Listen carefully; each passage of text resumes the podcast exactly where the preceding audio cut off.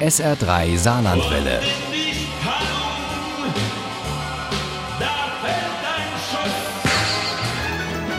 Der Krimi-Tipp. Heute haben wir im SR3 Krimi-Tipp einen Roman, der zwar Fiktion ist, also eine ausgedachte Geschichte, aber trotzdem sehr viel Realitätsbezug hat. Im Mittelpunkt stehen ein Strafverteidiger und ein Rechtsmediziner. Und die beiden, die die letzte Lügnerin geschrieben haben, sind genau das, der Jurist Florian Schwicker und der Rechtsmediziner Michael Zokos.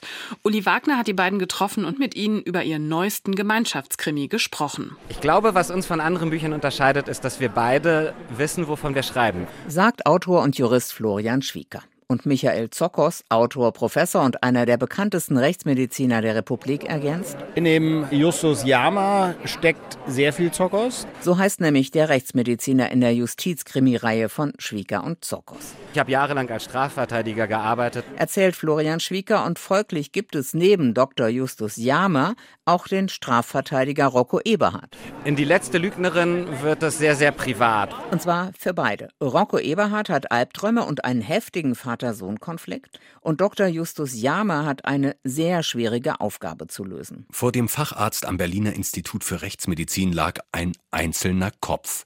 Der Körper fehlte.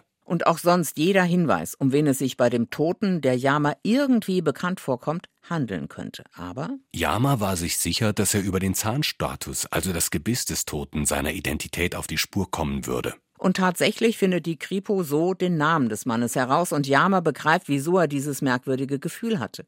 Die Tochter des Toten ist die Klavierlehrerin seines Sohnes.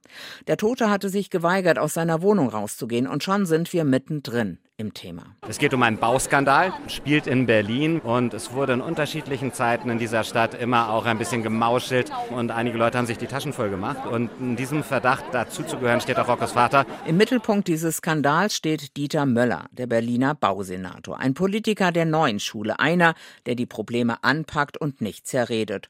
So zumindest sieht Dieter Möller das. Und tatsächlich kommen einige Großprojekte unter seiner Führung auch in Gang. Doch dann taucht gleichzeitig bei zahlreichen Medien ein brisantes Video auf. Junghans, der Macher, hatte es Rocco am Abend vorher genau so angekündigt. Das gibt's doch gar nicht stieß Rocco hervor. Das ist nicht zu fassen. Sehen wir hier echt zwei Politiker, die sich bestechen lassen für Bauaufträge? Auch Bausenator Dieter Möller kann nicht fassen, was er da zu sehen bekommt, als sein Staatssekretär ihn auffordert, schnell online zu gehen. Als sich das Bild aufbaute und Möller realisierte, was er da vor sich sah, war ihm sofort klar, dass seine politische Karriere in diesem Moment ein jähes Ende gefunden hatte. Alle Welt redet über dieses Video und über den Politskandal, den es öffentlich gemacht hat. Auch einer, der das besser nicht hätte tun sollen. Junghans Tonmann kann das Wasser nicht halten und setzt fleißig einen Tweet nach dem anderen ab. Unter Hashtag Ich weiß was, was ihr nicht wisst. Junghans taucht unter. Der Tonmann liegt wenige Stunden später bei Dr. Yama auf dem Tisch und der Rechtsmediziner denkt wieder einmal über seine Beziehung zu Rocco Eberhard und Anwälten im Allgemeinen nach. Das heißt, die beiden reiben sich immer ordentlich, da gibt es ordentlich Krach, aber am Ende stellen sie fest, die sind auf der gleichen Seite, denn sie wollen eigentlich für die Gerechtigkeit arbeiten. Ob sie die finden im Fall von und um Dieter Möller, der Flux als Bausenator zurücktritt, wird hier natürlich nicht verraten. Nur so viel. Die Schlinge um Möllers Hals zieht sich zu. Was kann ich für Sie tun? fragte Möller leicht genervt, vermutlich eine dieser Journalistinnen, die sich erdreistete, ihn zu verfolgen. Mein Name ist Hardenberg, Mordkommission.